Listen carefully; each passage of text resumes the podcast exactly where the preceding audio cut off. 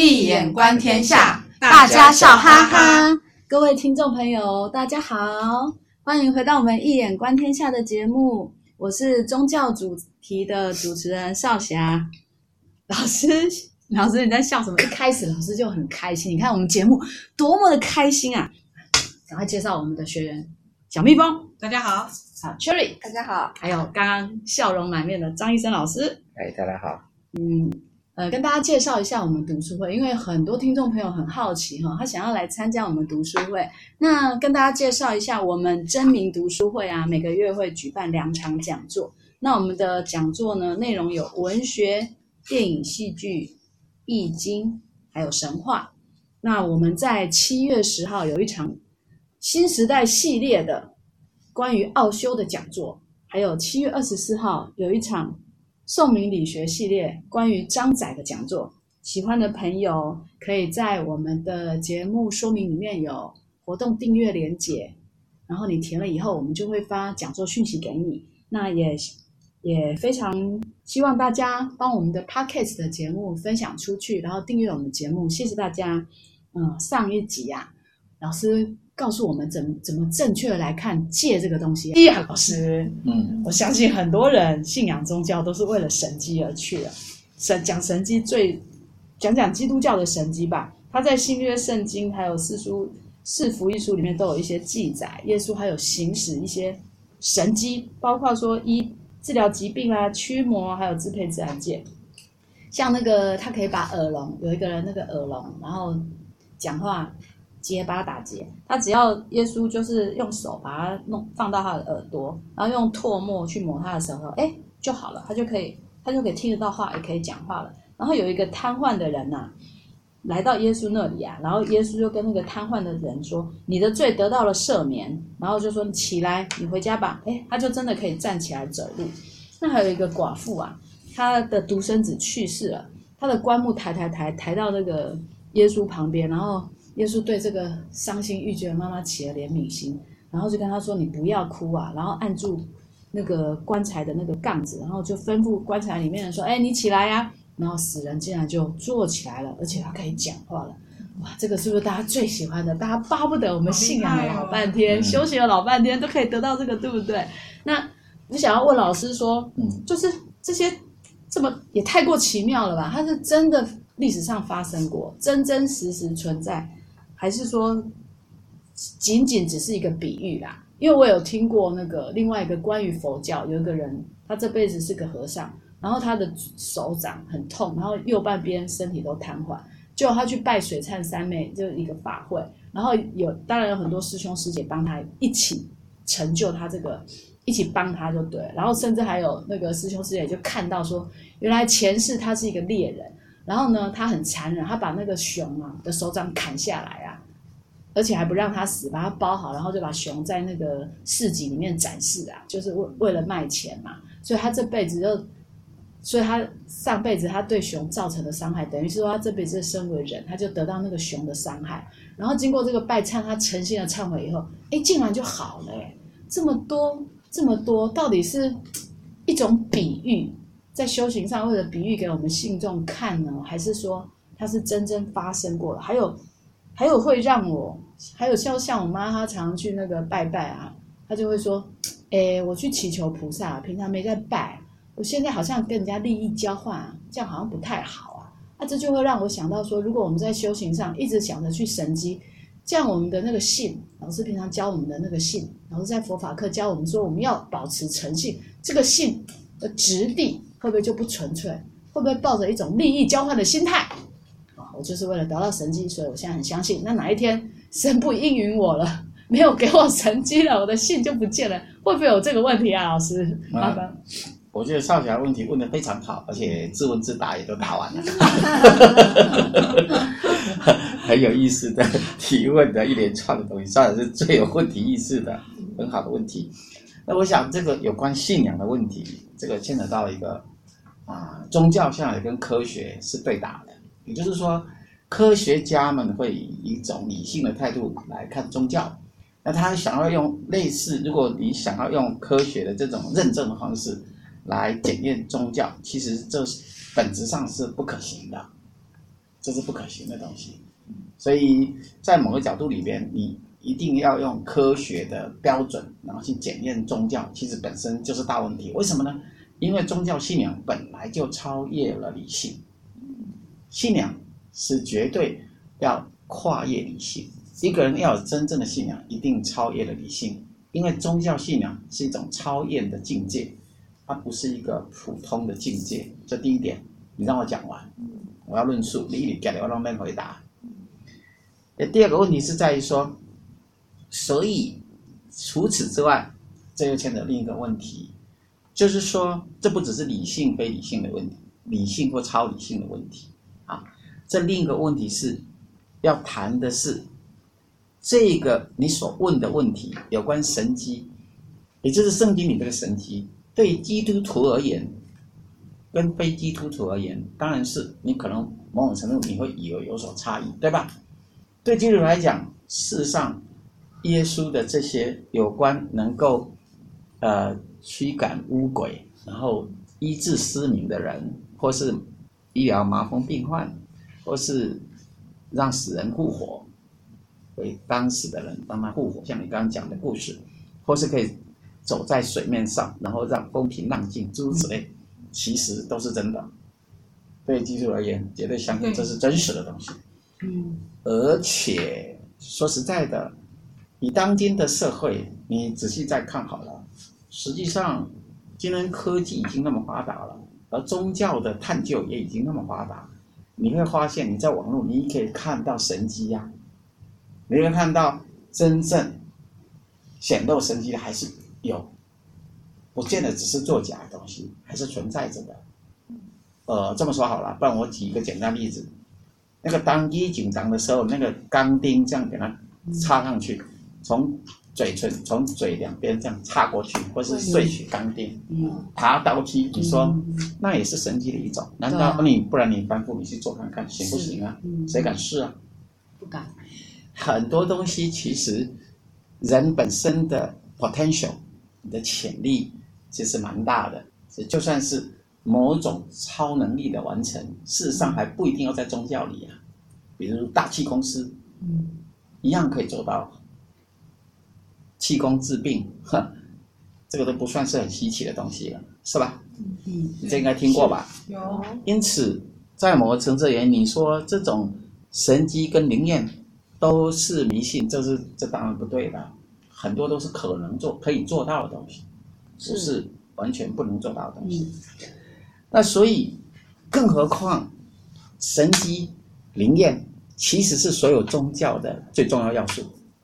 你没有了神迹跟灵验，说实在的，宗教根本就不存在。举例说，大比周书，有没有听过？清水祖师，嗯，他的鼻子。可以掉下来，可以再回去，种种神迹，叫做 lucky 嘛。嗯，他可能某种显现神迹的时候，哎，他，嗯，鼻子会掉下来。对对对，诸如此类，诸如此类那种传说，或者说某个圣地，比方说你说这个某个圣地，它可以无止境的容纳所有的信徒，这种说法都是大有人在。比如说，据说，比方说这个北极贤能上帝。啊，这个南投那个北极贤能上帝的那个圣地是，到这个每每年到圣他的生日寿诞的时候，就会有那个那个蛇然后进来朝拜，啊、这是听过了吧？是吧？对，电视新闻也都有报，都有看得到。我就说，所以神机显化在宗教里面是，比如一贯道也有很多神机显化呀，很多啊，是不是？嗯，啊，他们的这个三才显化之外，他的那个。嗯啊，就是，呃，仙佛灵坛啊，它可以点化，呃，教化众生，其实都某种神机。你没有了神机，你如何展现宗教的力量呢？所以它是个根本上就是一个一而而已的东西。你所有宗教的形成，刚开始一定是什么呢？来救世嘛。宗教的存在的目的是什么？就是救世。那是不是救世就是需要神迹跟灵验？你越灵。你这家寺庙才有人来参拜，不是吗？是啊。灵验度，如果你用社会、社会学、社会心理学角度去看，这是一个正常、非常正常的一个心态。你越灵验的寺庙，对不对？对。你看那些有些财神庙，哇，一到过年的时候，就是车如流水，马如龙。没错。那他也得显化神迹啊，是啊，是不是这样？那还有其他那些寺庙也一样，你参拜的人哇，每天都都非常多，不管国内外的人，包括一些日本游客、韩国游客、外国游客都来。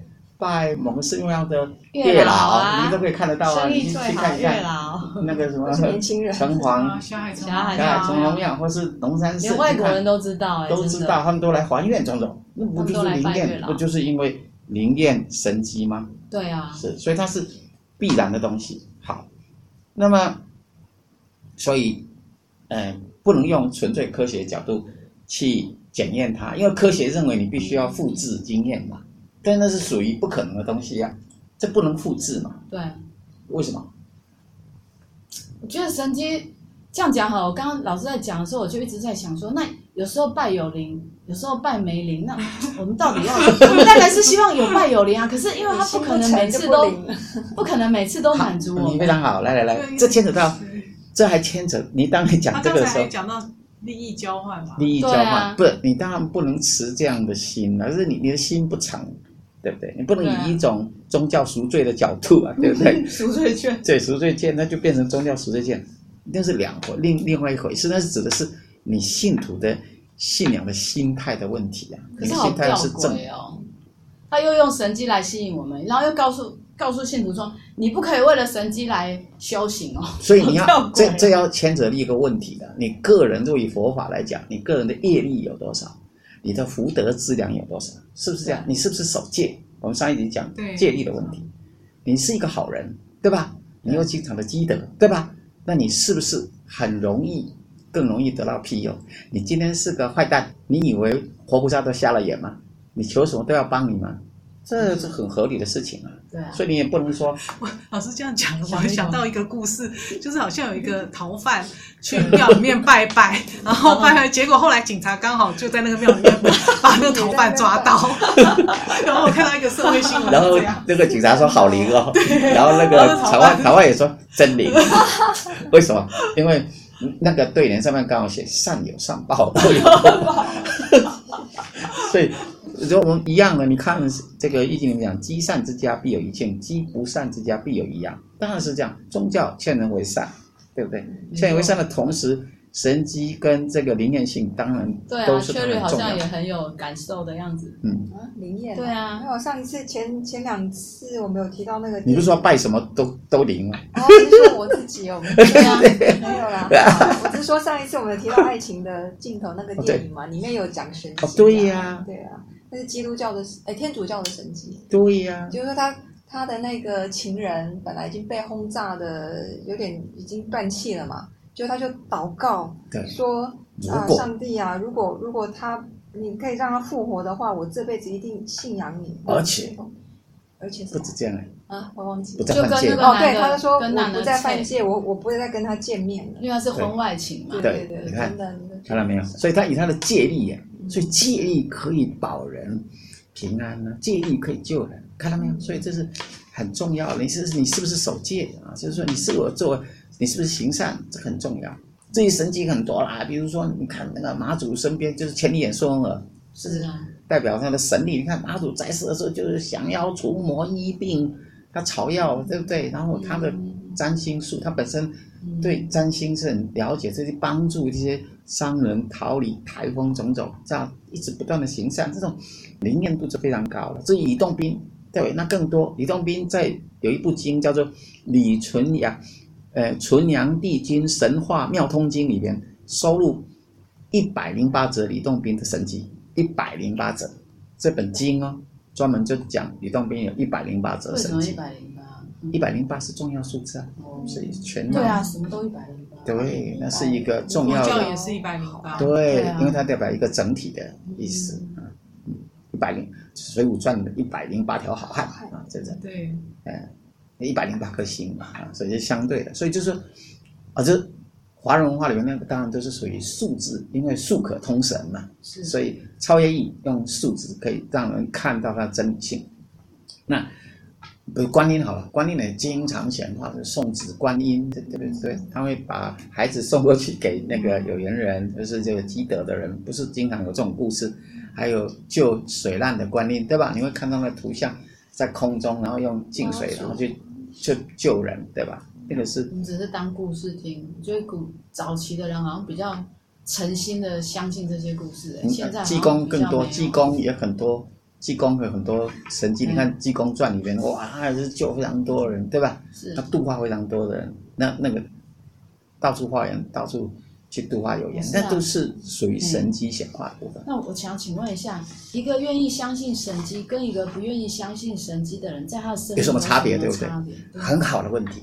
你如果相信有神迹，对不对？对，神才会救你，你就有机会可以得度，你才有机会得到更多的。哎，不可思议的事，也就是你才有可能更多的生命开展。一个不幸的人，你是，呃，当你遇到灾祸的时候，你可能连救助的机会都没有。所以为什么基督教会说信我者得永生？所以信为这个一切功德母，它是最重要的。你要信了，你不信了，你你的生命没有方向。信是导引人走向真理的路。是一个不幸的人，就将来就非常的不幸，就这样。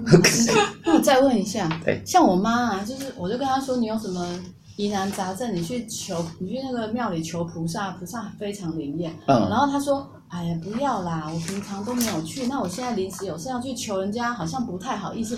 这样表面上看起来，他好像很守某种清规戒律，因为他不想要去跟菩萨要东西。你觉得他这样对吗？难道他有做坏事吗？不敢怕菩萨，不敢见菩萨吗？他没有做坏事啊，但是他说他平常，他是说他平常都没去拜人家，有事才要去拜人家。他觉得现在就开始去拜啊，这样他的德性不太好。他现在就开始去拜啊。不，呃。菩萨就好像是你的好朋友，那你应该跟他结交，当好朋友，平常就常去拜，结善广结善缘，去结善缘，完了将来也在第八世种子也会结下善的根嘛，种子将来会现行。那基本上有这种想法，其实是嗯，应该要改变吧，因为菩萨就怕你不去求他呀，哈，你不去求他就没办法度你，不是吗？他在等你要度你，而你不去见他，他怎么度你呢？所以也不用像他那样，你要跟他回答说，你要去找他，他才会帮你啊。哦，他说不好意思啊，不好意思。他把菩萨当成人了，菩萨是不会计较说你平常菩萨又不计较，对啊，菩萨是无我的，又不是凡夫，老是在自我上打转。还是我妈其实害怕去见菩萨，当做你要回去，你要回去问他一下，开玩笑，不可以在这边讲。你妈，你妈那么善良，应该不至于，她只是求高一点啊。对对对，求高一就失去的机会，这太可惜了。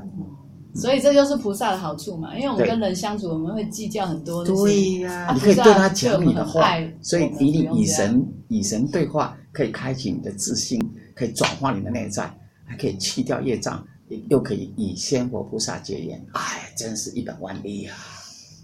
我真一本 万利呀！原来原来有这么多好 处，对，一本万利，大家听了很高兴。是，对呀、啊，那呃，老师。